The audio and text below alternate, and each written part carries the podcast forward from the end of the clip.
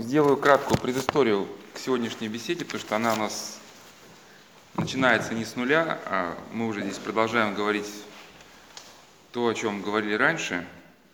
Ну вот и вкратце скажу, о чем мы говорили раньше.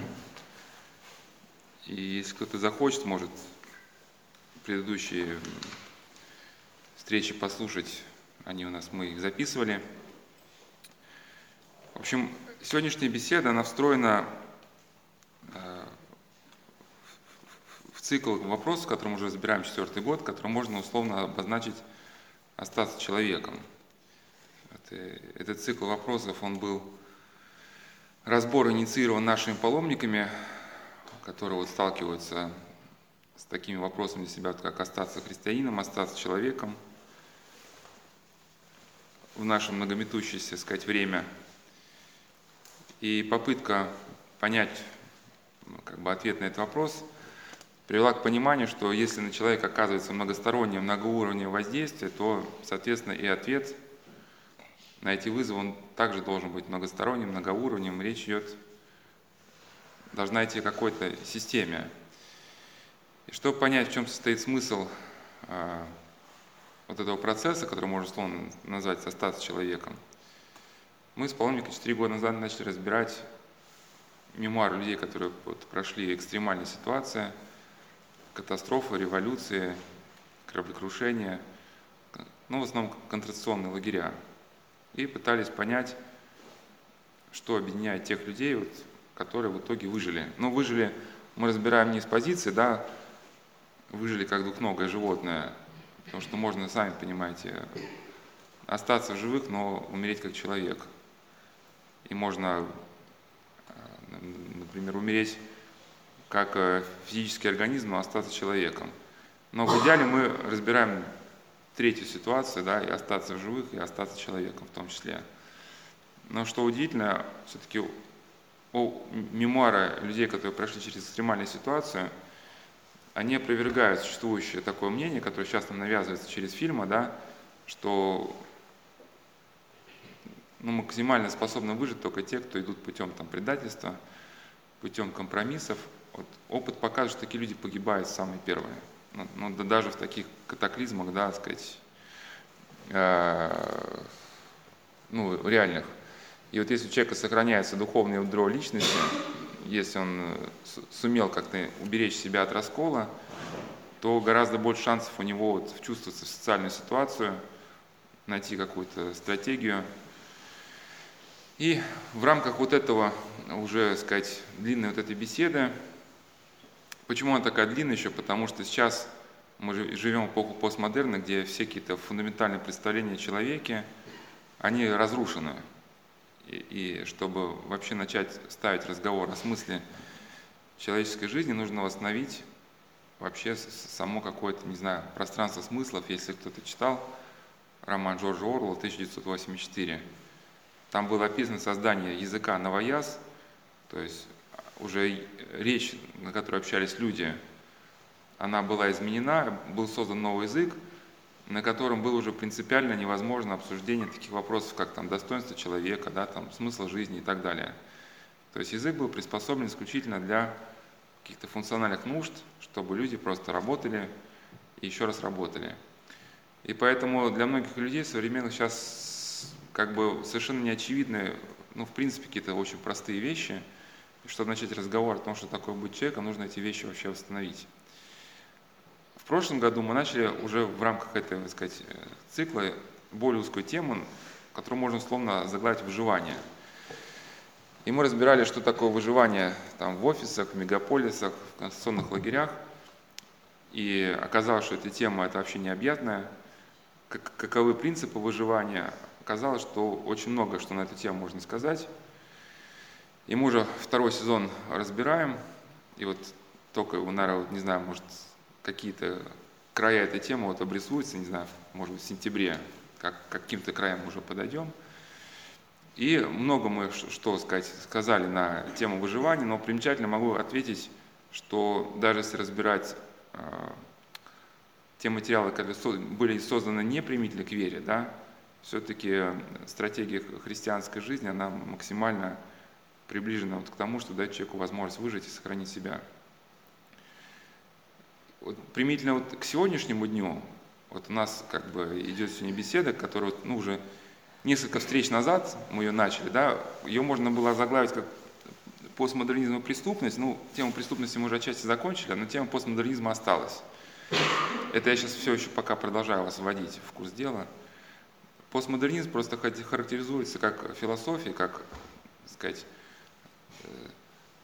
образ жизни, когда у человека нет ни центра, ни смысла, когда самого человека как бы и нету. То есть вот в христианском представлении человека это да, образ Божий, а в представлении постмодернизма человек это, ну, как его называют, некая складка бытия. То есть вот там философы кто-то что-то договорились, порассуждали, понаписали фильмы, вот у нас появилось такое представление о человеке, а человека вроде как бы и нету. И почему это важно нам рассматривать, и сейчас я перейду к нашей беседе, да, что чтобы, как один автор писал в статье о сетевых войнах, мы сейчас живем в эпоху сетевой войны, чтобы выжить ну, в сетевую эпоху, необходимо человеку понимать, что такое постмодерн и что такое субъектность. Ну, субъектность – это что такое, да? Это человек на высших уровнях своей творческой личности. То есть это человек, который сознает свой жизненный путь, у которого есть мировоззрение, совесть, какие-то жизненные принципы, и который строит свои поступки, э, исходя из каких-то своих ну, твердых жизненных принципов. Если человек э, знает, что свобода выбора есть, то он способен сопротивляться тоталитарному воздействию. И вот мы на прошлой беседе как раз разбирали научные основания свободы выбора, потому что сейчас очень много говорят, да, что есть ли свобода выбора или нет свободы выбора. Сейчас говорят, что в принципе ее нет, что вот все определяет дофамин, гены. И на прошлой беседе мы разбирали, значит, вот это слова Христа, да, если бы, если люди замолчат, то камни его запьют. И сейчас настало время, к которому наука подошла, что уже выпьют гены, потому что уже ну, генетика уже подошла к пониманию, что гены вовсе не определяют ничего. Вот сам человек своей мыслью, он выбирает, какие гены активируются, какие нет. Мы сами способны перестраивать да, свою физиологию. Сейчас современная наука пришла к пониманию, что мозг он пластичен, что мы сами, по сути, ре, ре, можем реорганизовать силы своей мысли, процессы внутри себя. А потом, да, то, что мы сами себе выстроим, вот это уже как бы мы с этим как бы и будем жить. Если мы выстроим себя как хищных, агрессивных, то мы вот так себя и будем вести. Ну и примительно постмодерн мы для чего разбирали? Что пост, постмодерн очень напоминает ту ситуацию, которая была в концентрационных лагерях. И вот один современный постмодернистский автор, разбирая Освенцим, это немецкий концентрационный лагерь, да, он писал, что сам вопрос о том, чтобы остаться человеком в Освенциме, он крамольный, потому что в Освенциме невозможно остаться человеком, и вообще потому что нет ни, ни, ни совести, ни этики, ни человеческого достоинства, ничего нет, это все придумано, и опыт Освенцима этому показал, что в Освенциме многие люди действительно опустились до животного уровня, но этот ученый, сказать, постмодернистский да, философ проглядел, что в Освенциме были и другая категория узников, которые остались людьми. И мы сегодня будем продолжать вот эту тему разбирать свобода выбора. А, а, почему именно концлагеря?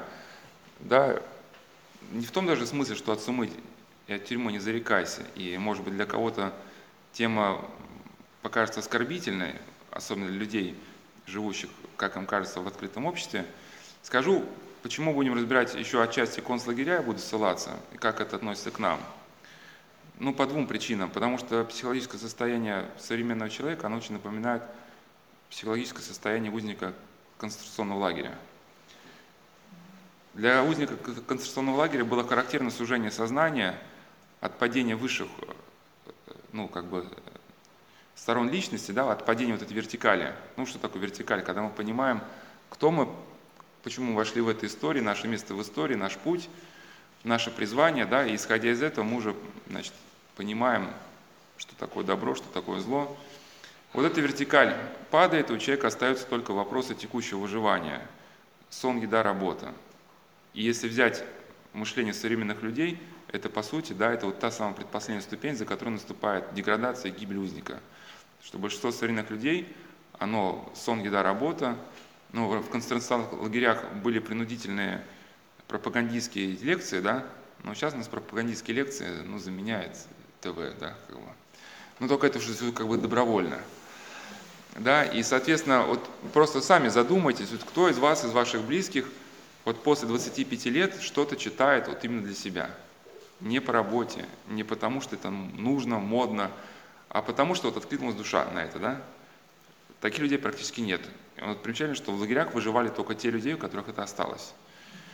Да, второй пункт – это отношения между людьми. Да, в лагерях присутствовала, ну, специально нагнеталась вот эта изоляция а, человека, что разорванность людей, потому что понятно, что если люди друг друга способны любить, они способны объединяться, друг друга поддерживать. Их способность к выживанию возрастает. Поэтому необходимо было людей разбить на ячейки. Что, в принципе, достигается сейчас с помощью сетевых технологий. У нас вот огромное количество некоммерческих организаций. Э, просто достигается сейчас путем наводнения сказать, нашей медийной сферы разными тренингами, концепциями, да, у нас тут, значит, одни такие, другие такие. Все эти концепции очень разноликие, и как-то общего центра у многих людей нету. Поэтому сейчас все разорваны, даже не, не способны понять э, как бы, друг друга. И э, третий момент, что в лагерях э, людей, у которых не было вот такого какого-то духовного центра их личности, сейчас когда речь заходит о духовности, почему-то все смеются, говорят, что вот духовность это не модно, совесть не модно, сейчас у нас век прагматизма, 21 века, иначе надо быть современным.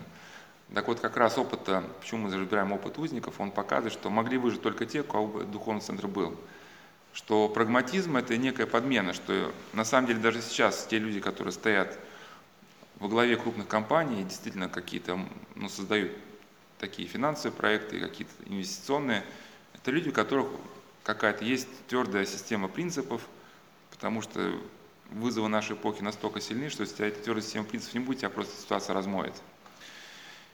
И в лагерях те, кто утрачивали духовное ядро, или оно у них не, не, не формировалось, то есть заранее не было сформировано, они через некоторое время подчинялись полностью тому регламенту, который навязывала среда. среда. То есть смысл концлагеря стоял в том, что в концлагере была жесткая регламентированная среда, где все было заранее определено – Человек попадал в эту среду, где каралось любое отступление от, ну, шаг вправо, шаг влево, да, нельзя было ни помочь другому, ни посмотреть, ни принять самостоятельного решения, все это каралось.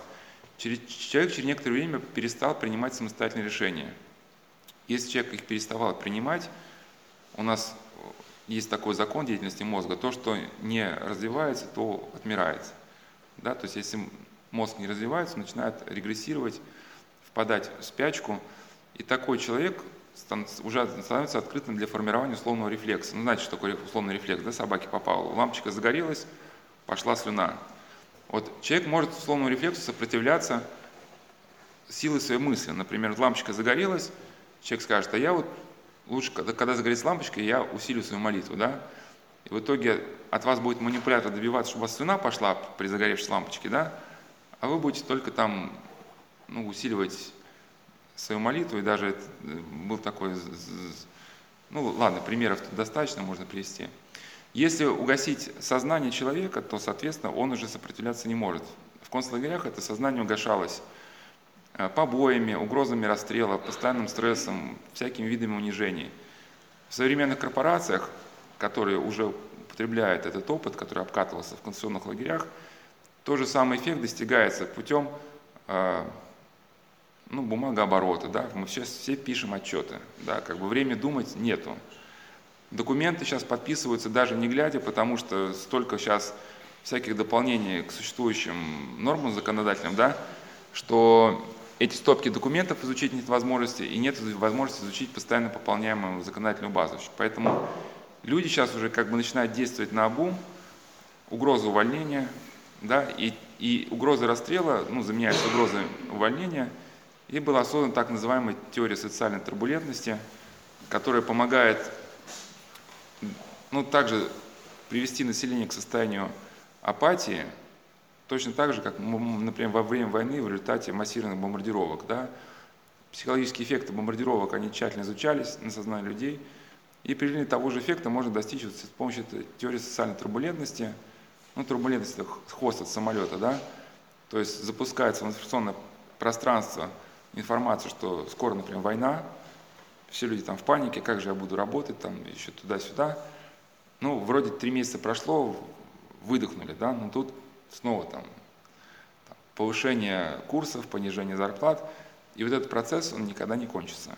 То есть, то есть выдох, как бы выдохнуть не получится, поэтому либо человек, он ищет какой-то, у него формируется какое-то духовное ядро, которое позволяет ему существовать в условиях вот этой нестабильной обстановки, да, если у него духовного ядра нет, он вынужден всегда ориентироваться на какое-то внешнее сообщение, да, он будет постоянно в стрессе, и его, по сути, сознание формироваться не будет. То, что вот состояние стресса, белого шума, оно препятствует чтобы, ну, тому, что мы додумали до конца какие-то свои мысли, выстраивали свой путь жизни. И поэтому опыт узника, выживших, он очень актуален для нас, потому что многие компании работают уже вот по этому же самому принципу. Да, то, что было обкатано в концентрационных лагерях, то есть ну, теоретически база была подготовлена, потом была обкатана в сектах, и сейчас уже внедряется в массовом таком тиражировании – и уже не обязательно обносить ситуацию колючей проволокой, там, использовать резиновые дубинки, потому что все то же самое можно сделать культурными средствами с помощью там, интернета, с помощью сетевых технологий. Все воздействия сейчас проходят очень явно, и в открытом обществе, то есть в обществе, где люди считают себя свободным, можно создать ту же самую регрессию, да, и современная диктатура предполагает такую стратегию, которая называется диктатура без слез. То есть в идеале современный раб, он не должен догадываться о своем рабском положении – он должен быть счастлив ну, своим положением, что, значит, потому что раб классический, он всегда будет обеспокоен, а, значит, он как перепилить решетку и все такое прочее. И вот сейчас переходим непосредственно к сегодняшней беседе. Мы остановились на теме э, черты.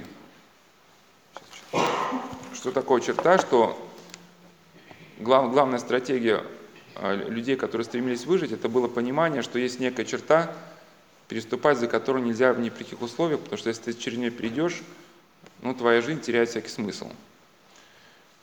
И эту сейчас будем мысли мы продолжать дальше как бы с вами развивать. Не факт, что сегодня закончим, даже скорее всего, действительно мы сегодня не закончим, мы только сегодня сможем продолжить.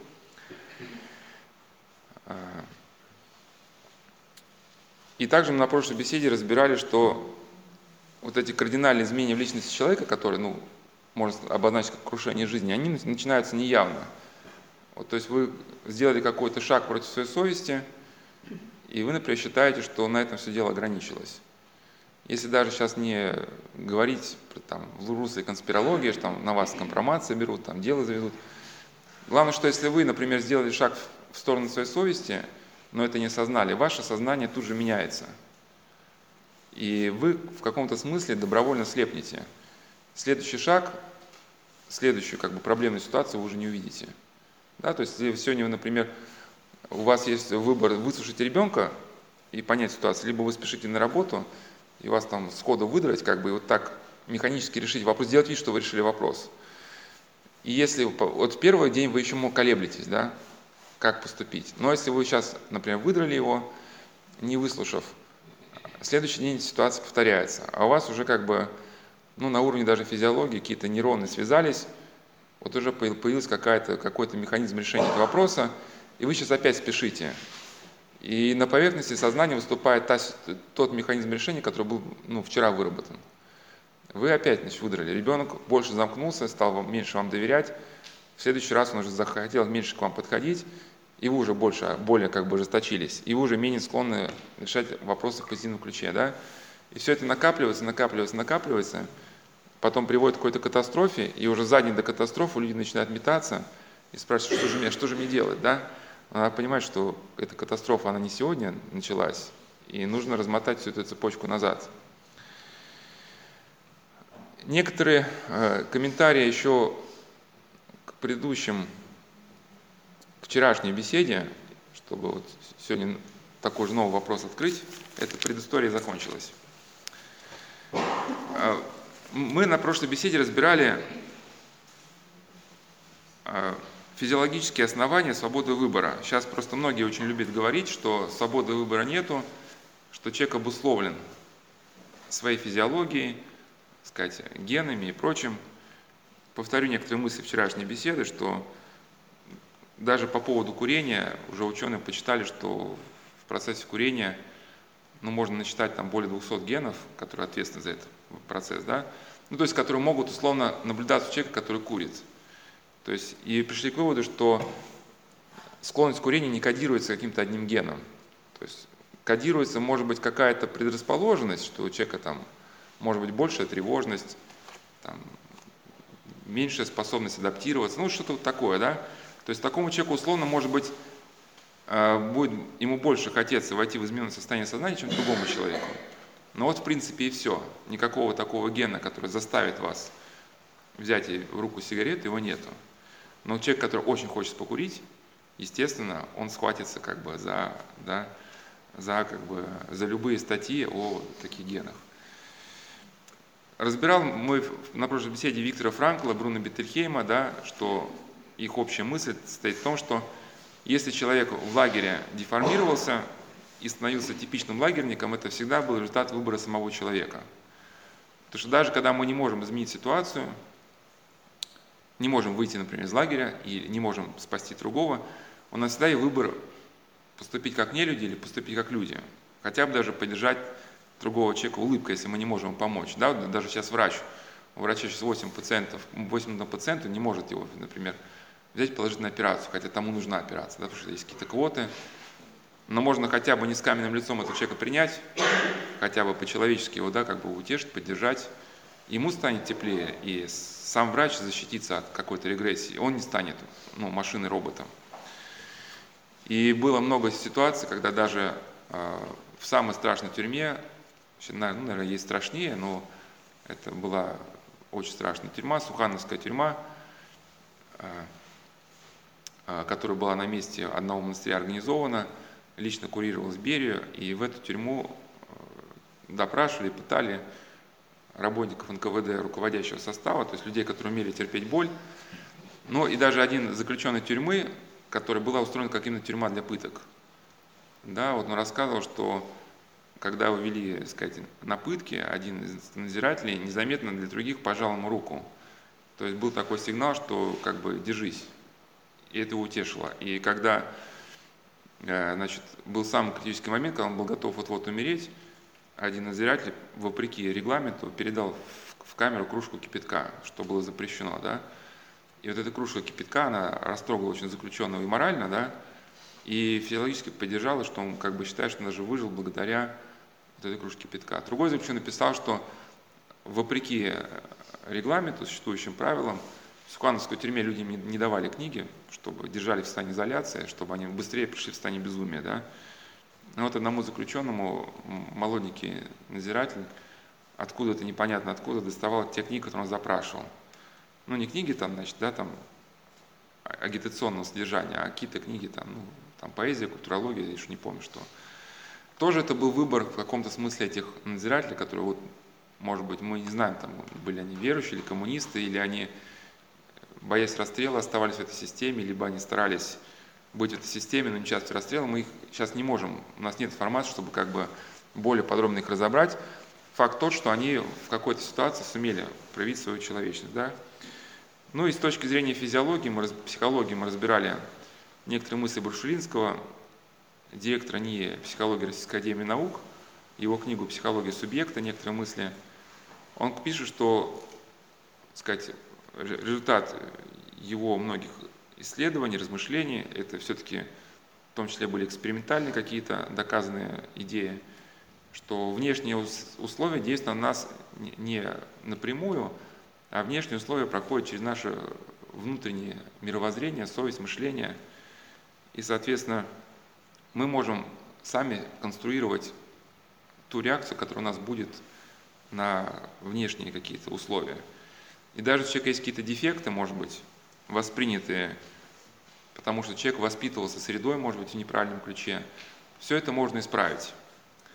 Да, и он, Брушелинский, говорил, что тоталитарная идеология выражается в самой мысли, что человек формируется внешней средой.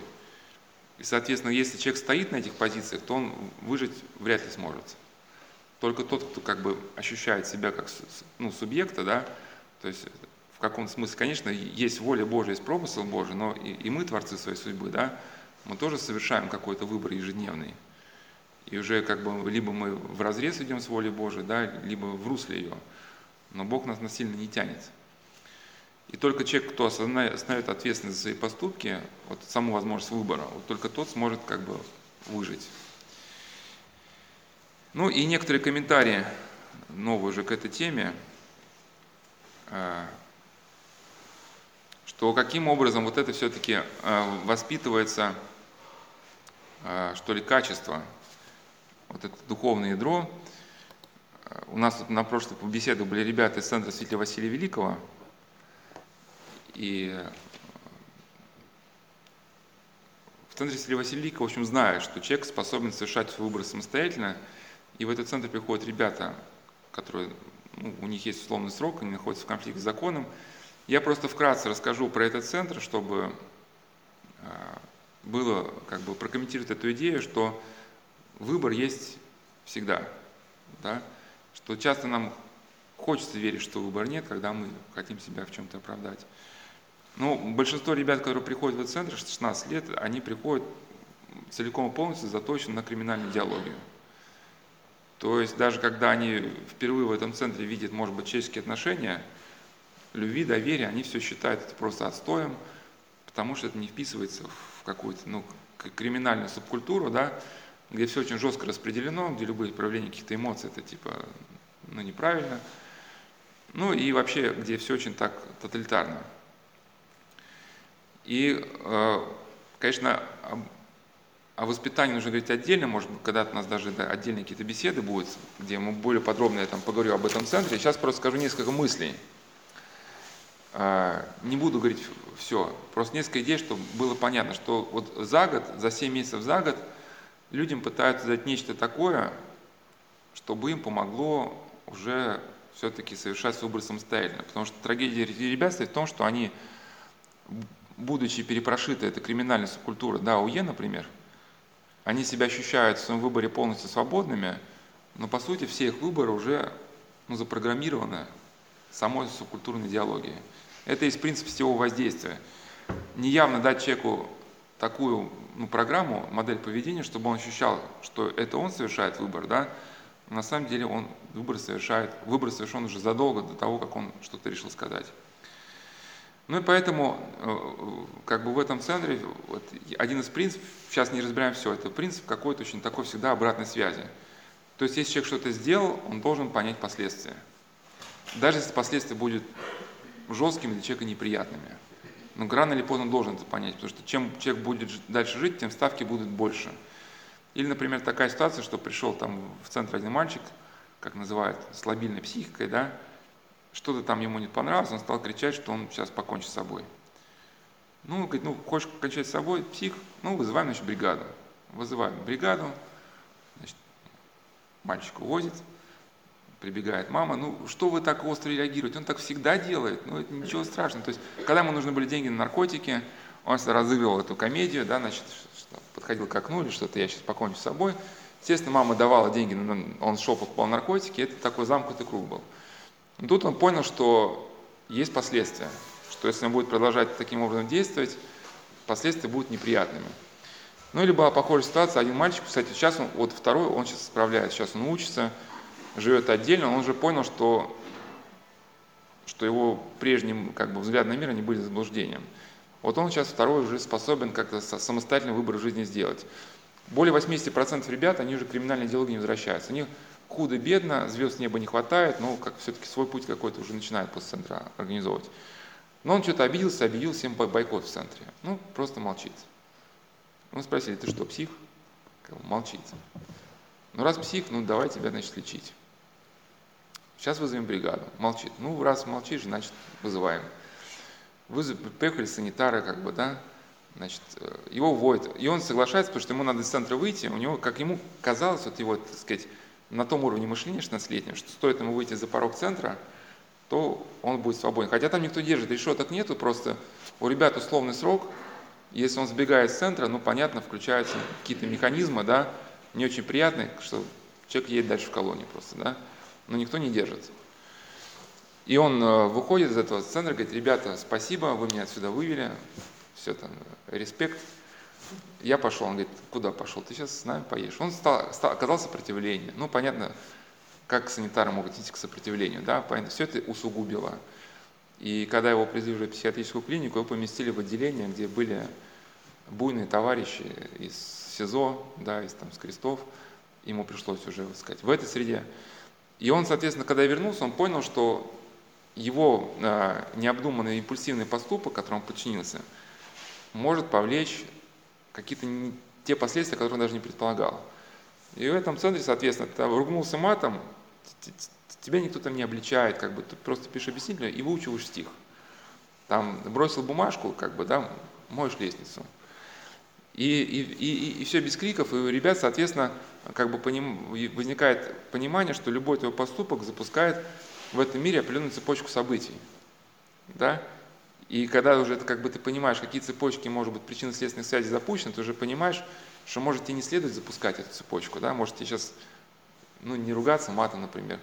На самом деле это очень, вот, для кого-то это непонятно, почему так происходит, но все здесь сидящие еще, ну, большинство, они еще жили в эпоху все-таки модерна. В модерне это была классическая литература, да, было понимание причинно-следственных связей. То есть Достоевский, там главные герои там что-то сделали, потом сошли с ума, потом трагедия, они умерли. Да? Современный человек живет в эпоху постмодерна, где разрушены причинно-следственные связи, и совершенно все не очевидно. Ты можешь употреблять наркотики, там, колоться, убивать людей, но потом раз стать богатым, счастливым и жить в безопасности и независимости. Да? Вот. И отсутствие причинно-следственной связи приводит к тому, что люди со временем подростка гоняют машину, засыпают в машинах. То есть у них отсутствуют даже какие-то ну, какие-то базовые инстинкты самосохранения, когда они совершают какие-то преступления. Да? Или они что-то отнимают у кого-то, совершенно не думая, что через 15 минут запустится процесс, там, связанный с полицией, с судебными делами, и просто им это в голову не приходит. Далее вот даже классический пример, где я уже рассказывал, ну, я просто насколько это серьезно. Э, вот когда я был в этом центре, в гостях, приходили, значит, оперативные работники, которые расследовали ограбление, совершенное в этом районе, они пришли узнать, не воспитанники центра совершили ограбление. Ну, к счастью для центра, это были не воспитанники. И там запись скрытой камеры была ограбление, это грабили секс-шоп, пришли два подростка без масок, так сказать, э, с пневматическим пистолетом. Направили на кассира, давай деньги. Ну, кассир, как бы, видимо, его учили, что не надо, значит, строить из себя героя, надо просто отдать, потому что все равно потом все вопросы решатся. И главное, что когда он достает деньги с кассы, они кладут пневматический пистолет между собой и кассиром. То есть кассир при желании мог спокойно взять пневматический этот пистолет. Пересчитали деньги ушли. Ну, к чему я это все рассказываю? Этих ребят нашли просто по, по этим джемперам. То есть не джемперы были с рисунками, то есть они даже их не переодели. То есть вот даже вот э, там наклеить усы, чуть там шляпу одеть, да, там, не знаю, там, э, там резиновую прокладку положить в подошву, типа ты хромаешь там, да. То есть они в, в, в своем районе, это, ну, понятно, если что-нибудь грабить, ну, хотя бы там, как минимум, если не в другой город, то в другой район приехать, да, там, в своем районе, в повседневной одежде, никак не, не скрыв своего лица. Пришли, ограбили, как бы, и даже не переоделись после этого. И ну как так? И это уже где-то свидетельствует о том, что, соответственно, люди вот так, они живут. И в центре стараются им, понятно, не, технику ограбления дать, а понять, что все твои поступки, они э, ведут к последствиям. И у ребят, которые в этом центре находятся, у них со временем э, вот появляется хоть какая-то вариативность. Если вначале они жестко заточены на криминальную жизнь, типа работать за подло, значит, там все там бабы, ну, многоточие, да, э, там слово нехорошее. И если ребята, когда приходят эм, в этот центр, они готовы с раскрытым ртом смотреть на какого-то криминального авторитета, если кто-то там постарше парень уже побывавший в колонии, то есть это все там, это как бы, это все там, ну, типа кумир, то когда они уже в этом центре поживут, они понимают, что это просто глупость. И когда я тоже в гостях в центре был, там был один мальчик, и в общем, он побрился на лысо и ну, совершил какие-то там не очень правильные вещи в центре, и надо писать объяснительно ему, но он говорит, я ничего писать не буду, пошел в отказ, Но если человек идет в отказ, уже следующий шаг это колония. И он типа, ну помните как, ну в общем он начинает эти всякие разбитные жесты, да, типа, э, сказать, жаргоны, всякие словечки, чтобы показать свой героизм, что он не боится, идет на колонию. Но остальные ребята вместо поддержки его героизма, они говорят, ты что, дурак что ли? Ну, потому что они-то понимают, что никакого героизма сейчас, его просто нету. Что вопрос три копейки, да, просто парень не хочет как бы ничего понять, и просто по глупости идет в колонию, а дальше, если ты пришел в колонию, ну все, как бы, да, э, после колонии кто найдет себе силы учиться. И главный принцип этого центра, он где-то сопоставляется с тем, что почему у нас, сказать, беседы очень подробные, кого это смущает, и, наверное, это люди смущаются где-то направленно, я вообще косноязычный очень рассказчик, но почему у нас все подробно? Потому что работа кропотливая, и быстро дела не делаются. Понятно, что у нас есть принципы, что надо там делать так и надо делать так, но у нас нет понимания технологии. И педсоветы в этом центре идут часами, то есть разбирается каждая вот конкретная ситуация вот с разных сторон. Ну вот просто приведу э, пример что вот на педсовете разбиралась ситуация, что там один воспитанник, который был его на выходные, э, пригласила его команда вот по стрейтболу там, или как шариком стреляет, в общем, там. Э, ну, в общем, у них, у них там профессиональная амуниция, у них типа там все, все очень серьезно, у них соревнования, ну, они там отрабатывают зачистку здания, и воспитанник центра, он у них ключевой, ключевой автоматчик там или кто там, да, но у них все там тактические звенья, у них все там по науке уже выстраивается. И идут соревнования. Соответственно, вопрос, отпустить, не отпустить. Они там ходят в школу, но живут, ночуют в центре. отпустить огульно, ну, типа езжай, ну, как неправильно. Не отпускать, но если не отпускать, на каком основании не отпускать, да? То есть огульное решение это всегда как бы, ну, плохо, потому что... И было принято решение, да, посовещать, педагоги решили, пусть капитан команды приедет, Значит, мы не будем парня учить жизни, там нужно ему это, там, значит, игра не нужна, пусть он это сам решает. Мы просто посмотрим на капитана. Если капитан адекватный человек вообще там, да, то отпустим. Ну, если неадекватный, значит, ну, не отпустим. Капитан приехал, там, от него не требовали, чтобы он там прочитал «Отче наш», там, еще что-то, да. Просто, ну, капитан приехал, просто, ну, адекватный парень, ну, видно по нему, что он там не наркоман, там, не, не, не сказать, не неофашист. Ну, и поэтому было принято решение отпускать. Я к чему, что эта работа кропотливая, нам все хочется понять, что побыстрее. Но побыстрее оно никак не получается. Но вот благодаря этой кропотливой работе, не только с воспитанниками, но и с педагогами, Потому что когда там педагог поговорит с воспитанником, всегда другие педагоги дают обратную связь. Как ты поговорил, нормально, ненормально? За счет этой кропотливости вот начинается вот это чудо преображения. Люди начинают, вот у них там свечка да, в конце дня, высказывать как-то свои ну, чувства начинают высказывать, как-то, в общем, у них проявляется какая-то способность выстраивать отношения, а, какая-то вариативность, а, ну, появляется. Ну, например, да, там один человек-воспитанник положил просто другим в, ну, ватные палочки в ботинки, ну, для чистки ушей. Ну, просто поступок, ну, взял, не подумал, положил. И он не, не ожидал, что этот поступок будет разбираться. И когда этот поступок начался разбираться, да, с педагогами, с разных сторон, он видел, что стал видеть, что этот поступок, он, значит, что-то в нем есть, но неправильное. Или там парень подходит, стираль, стиральная машина работает, кто-то стирает свои вещи. Ему надо свои носки постирать. Он просто останавливает стиральную машину, вынимает чужие вещи, загружает свои стиральные носки, и, и все нормально, как бы, да. Ну и потом чужие вещи не загружает дальше. Ну и, соответственно, и потом люди удивляются, почему кругом конфликты, почему меня не понимают, да. И за счет того, что эти все моменты тут же разбираются этим же вечером, да, у людей начинается какое-то понимание, и какая-то начинается уравновешенность жизни. Это к чему? Что не только сейчас мы центр разбираем, но и нас тоже. Да, вот если мы свои поступки вот так не будем оценивать, то на каком-то этапе возникнет риск того, что это будет не наш выбор, а кто-то нам его подсунет. Да? И поэтому к своим поступкам мы, вот, как христиане, должны относиться вот, вот так же.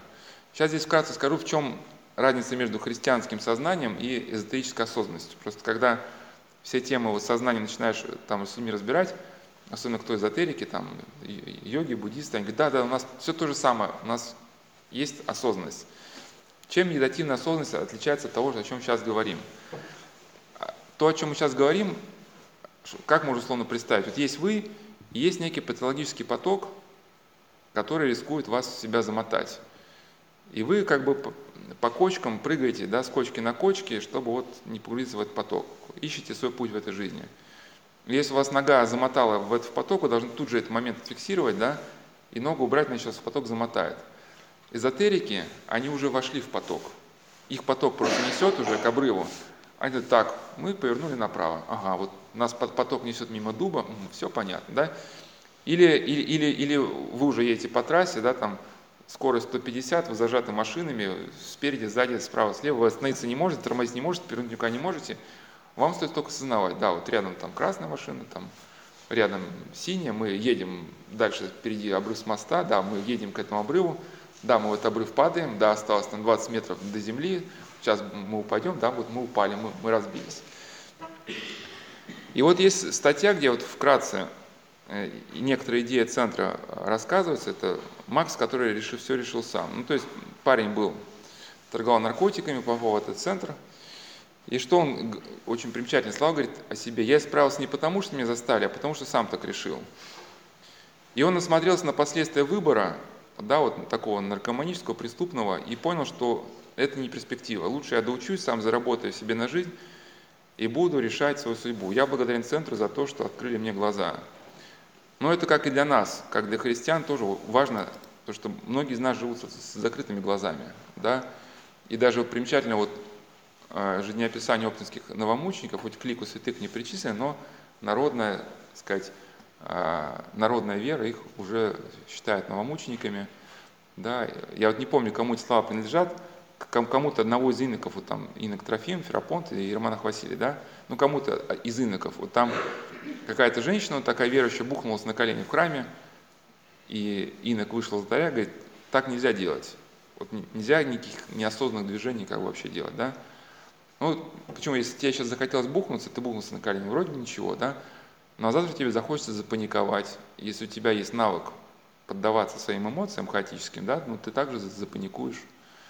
Да, и поэтому свое желание бухнуться на колени всегда надо соотносить с ситуацией, правильно ли это, потому что у нас тоже, нам, не, наверное, некоторые прихожане не очень хорошо делают, идет какой-то момент службы, ну, понятно, на некоторых приходах есть там традиции, все встают на коленях, вот литургия, милость мира, там жертва коленя, ну, бывает, на некоторых приходах все встают на колени.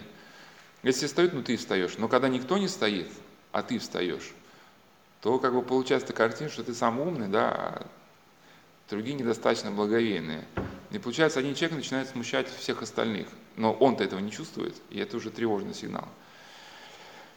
Чтобы сократить сейчас э, э, беседу, потому что времени так много, сошлюсь на одну статью, где э, мы разбирали, значит, то есть ну, не с паломниками, это уже статья, но эта тема очень близка к тому, что говорим сейчас.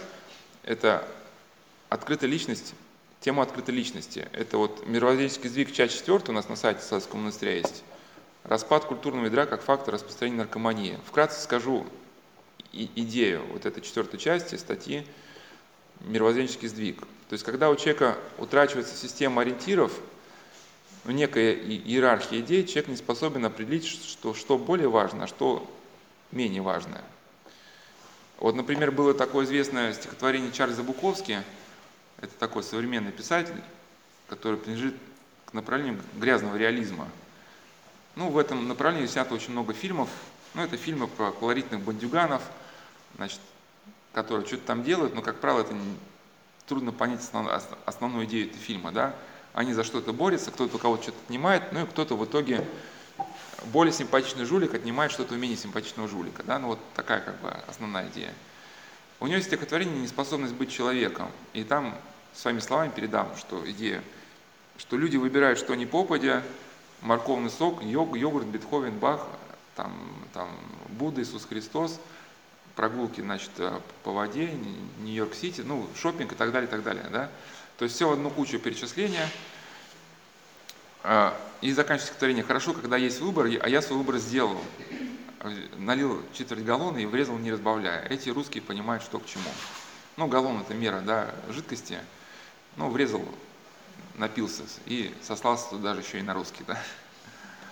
Идея в чем состоит? Что Например, когда у нас есть ось координат, что я христианин, соответственно, мы свои поступки, а, ну, даже, например, когда изучаем современную психотерапию, например, да, мы изучаем, ведь есть совершенно бесчеловечные даже, да, вот какие-то модели психотерапии. Мы их пропускаем через фильтр ну, тех христианских представлений, которые у нас есть. И мы можем совершить осмысленный выбор, отбросить одно, что-то взять для себя, что, например, как бы э, сочетается с нашим христианским мировоззрением. Если это вертикали нет, если у нас как бы мы воспринимаем Христа на уровне йогурта и морковного сока, да, соответственно, какой-то иерархии идей у нас нету. И, соответственно, в нашем представлении жизнь человека, она не имеет никакой цены. Потому что если перед нами стоит выбор, например, убить ли другого человека, мы размышляем, что, наверное, убить не надо, потому что каждый человек – это образ Божий, а это представление человека об образе Божьем основано на проповеди Христа. Да? Соответственно, если этой вертикали нету, и Христос как только для нас, как морковный сок, да, на этом же уровне понятий, то смерть другого человека, она, в принципе, она для нас незначима. И, но это еще полбеды, да, потому что потом на этом уровне для нас незначима собственная жизнь. И на каком-то этапе человек уже становится безразличным к собственной жизни, к собственной смерти. То есть пропадает развлечение каких-то а, ну, предметов. И на этом этапе формируется то, как современный автор называет, а, равнозначность смыслов. То есть все мысли, которые и объекты, с которыми мы сталкиваемся, они для нас как бы становятся одинаковыми. И сознательным выбором мы в этих условиях совершить не можем, и выбираем только то, что звучит ярче. Вот то, что подано на телевизоре как более яркое что-то, да, то мы выбираем как некий талон. Ну и даже примечательно, вот даже, что вот как некий комментарий к этим постмодернистским моментам, например, раньше оперные певцы оценивался их голос, да, сейчас уже есть оперные певцы, которые ну, наиболее что ли баллов набирают за счет того, что они, исполняя какую-то арию, может, могут совершить сальто, там, облить себе водой, ну, грубо говоря, то, что уже не относится к голосу, да, а уже не, как бы не, недавние конкурсы уже показали, что, например, человек должен исполнять уже какую-то, ну, какое-то произведение, да, но это все заменяется уже световыми эффектами, перемещением шумом, то есть... Не, я к чему, что, что изначально уже как бы, ну, некий получается абсурд, то есть человек идет как бы, ну, по показ своего мастерства как, как певца, да, но в итоге пение отходит на задний план, и мы на беседе разбирали некий такой шутливый, но это смех сквозь слезы, это очень правдивый был ролик про постмодерн. Современное образование в русском переводе, это американский ролик, то есть там урок математики, там учили спрашивать 4 плюс 4, а, 2, 2, дважды 2, 4, неправильно. Говорит, ты, девочка, спрашивает, гендерная справедливость, о, говорит, молодец. Тогда там э, трижды 3, там самый умный математик, 9, неправильно, ты, типа, я гей могу этим гордиться, правильно. Он говорит, да какое это отношение имеет к математике? Ну и дальше это разворачивается как какой-то бред, да, что выбираются работы, самые лучшие работы, кто выберет, ну, на эту работу напишет, самый лучший, тот поедет на какой-то математический саммит. Вот этот самый умный математик, он в классе, он написал, как высчитывать коэффициент э, вероятности развития инсульта, чтобы ну, предотвратить инсульт там, значит, у людей, как бы, да, и этим спасти какие-то жизни. Его работу запороли, она написана красным цветом. Говорит, ну и что? ты хочешь сузить людей до одного цвета, а человек это спектр. А, э, э, это как бы и, и, и красный, и зеленый, это и творчество. Говорит, да какое отношение это к математике имеет? Ты что, против того, что человек это творец своей судьбы? Как бы? Ну и а, э, победила работа, и математик говорит, а можно мне знакомиться с этой работой, ну, с победителем? А там, говорит, да где же одни графики, графики и сердечки, какое отношение имеет к математике? Человек сам себя выразил, ты что, как бы против самовыражения человека? Ну и вот этот абсурд, ну в итоге этому математику он говорит, что должен умереть за гендерную справедливость, и ребята идут его заматывать скотчем каким-то. И, соответственно, я к чему? Что человек, у которого разрушается иерархия идей, он выбор самостоятельно совершить не способен, путь жизни совершить не способен. Соответственно, он может опереться только на то, на что дают ему извне. И в этом ключе мы можем понять, вот сейчас современные клипы снимаются, да, фильмы, где вот образ Иисуса Христа, и сейчас я эти названия подавать не буду, вы все это слышали, знаете, подается очень вольно. Ну, в том ключе, что, мол, э, попы присвоили себе образ Иисуса Христа, а мы, типа художники, должны оторвать его от этой поповской парадигмы и наполнить новым содержанием. идея постмодерна стоит не чтобы наполнить образ новым содержанием, а чтобы сам образ умертвить. Почему это серьезно? Да? Вот было исследование одного психиатра, он представителей ну, такого классического, да, что ли, модерна, попросил написать 10 принципов, по которым они могут оценить хорошего человека. Ну, это были принципы, что хороший человек с точки зрения должен быть ну, ответственным, там, человеколюбивым, ну и так далее. Он должен иметь совесть. И эти принципы, они все-таки да, основаны на христианской парадигме. У современных людей, ну просто многие люди по ошибке считают, что заниматься воспитанием надо, что хороший человек, он сам, как трава должен появиться, да? А у современных людей, которые воспитаны в парадигме постмодерна, 10 принципов хорошего человека – это совсем другое, да? Это уже такие хищнические такие какие-то модели поведения, да, которые не предполагают там, любви, доверия, совести и чего-то остального. То есть если у человека вот эта ось координат, она разрушена, возникает опасность того, что человек станет манипулируемым. И на самом деле вот эти пресловутые слова про открытую личность, они на самом деле очень страшны. Но представьте, что такое открытый компьютер. Ну, вот ваш компьютер открыт для всех сигналов сети. Ну, это запас вируса. Или открытый кардиостимулятор. То есть кардиостимулятор ну, вообще имеет защиту, но некоторые люди умирают, потому что какой-то сигнал из среды может ваш кардиостимулятор отключить. И вот открытый кардиостимулятор, значит, любой сигнал, он может вас отключить. И трагедия свободомыслящих людей, вот современных, живущих в постмодерне, они-то считают, что выборы совершают сознательно. На самом деле такие люди выбирают не то, что для них в жизни важнее, а то, что звучит ярче. И это абсолютно внушаемость для любой идеи, случайно или не случайно попавшей в сознание. Да? Вот что предполагает современная открытая личность. И это очень было хорошо показано, если вот сейчас эта тема уже, это просто пересказ некоторые мысли статьи. Почему просто пересказываю, почему это важно к нашей теме, да? Потому что в эпохе постмодерна тема, например, разрушения собственной личности, она может быть подана очень красиво, как тема созидания личности, да? То есть, по сути, какие-то патологические модели, которые вас просто убьют, они могут ну, в таком героическом разрезе вам быть поданы, что они просто увлекут, вам захочется им подражать. А возможности оценить у вас этих моделей не будет, потому что вы не можете сопоставить ни с каким историческим процессом, да?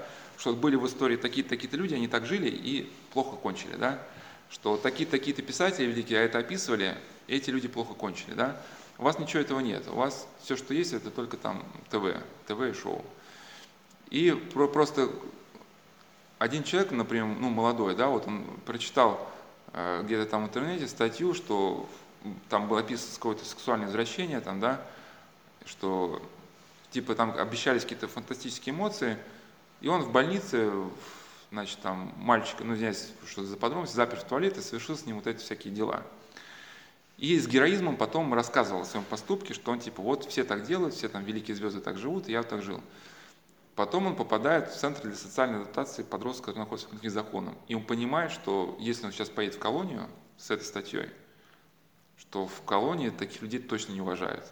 И он понимает, что то, что он совершил, это вовсе не геройство, и он как бы понимает, что сейчас надо в центре сидеть тише воды, ниже травы, не пикать, чтобы вот сейчас, как бы, да, чтобы как бы с, с него сняли, вот как бы, ну, ему дали последний шанс, как несовершеннолетнему, да. И люди, соответственно, вот этими заманчивыми образами увлекаются. И вот, например, такой классический, может быть, э, пример э, очарования э, постмодернистский, это Жан Жанет «Дневник вора». Ну, это есть абсолютно аморальные, циничные истории, ну, явно это читать не надо вам. Ну, и там Жан Жане, это такой просто гомосексуалист, который, значит, описывает свои похождения, а, там, череду предательств, и главное, он описывает все это такими словами, которыми в эпоху классической культуры описывал что-то хорошее.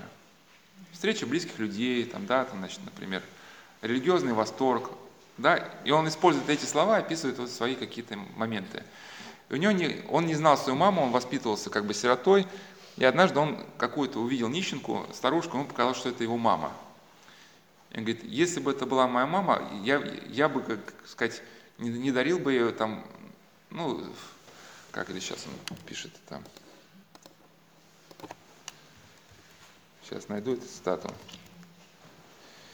А, я писал вам, плевал бы на ее волосы, и блевал бы в ее руки, и блевал бы в ее руки, но при этом я обожал бы ее, эту воровку, которая является моей матерью. То есть вот этот процесс плевать на ее волосы и блевать в ее руки, он описывает, э, он придает этому тоже значение, что вот мы описываем поцелуи, слезы, цветы, да? И, соответственно, человеку, живущему вот в этом разрушенном мире символов, он, получается, как бы, ну, постоянно находится в состоянии путаницы, в состоянии тревоги. И современные авторы, психиатры, которые описывают состояние человека, которого э, живет в эпоху постмодерна, это э, сейчас паникой на фоне обломков. И второй термин мне еще понравился, сейчас найду. В общем, какой-то деградирующий пластик, да? То есть человек, он явно э, живет в ситуации, когда ему крайне некомфортно, но он пытается эту некомфортность э, замаскировать под такую раздалую веселость. Есть, кстати, вот эти интервью. Сейчас мы тут не занимаемся какой-то э, гендерной там развенчанием, но просто так слово, да. Если вот это интервью смотреть, вот кто-то дают ЛГТБ, они вот, ну, ну, те, кто разбирается в людях, они ну, это узнают. Когда человеку крайне внутренне некомфортно, он-то старается перебить яркой косметикой, таким хохотом на людях, что создать полный имидж беспроблемного человека, у которого все хорошо. Подлинно беспроблемный человек, у которого все хорошо, он об этом не заявляет на всех углах. Ему просто хорошо, да, и он просто спокойно сидит, у него есть какое-то внутреннее чувство опоры. Да, если человек об этом, ну то есть богатый человек, он не кричит на каждом углу, что он богат.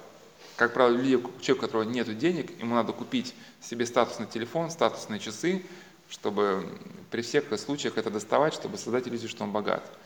Но правда жизни совершенно другая. Да, это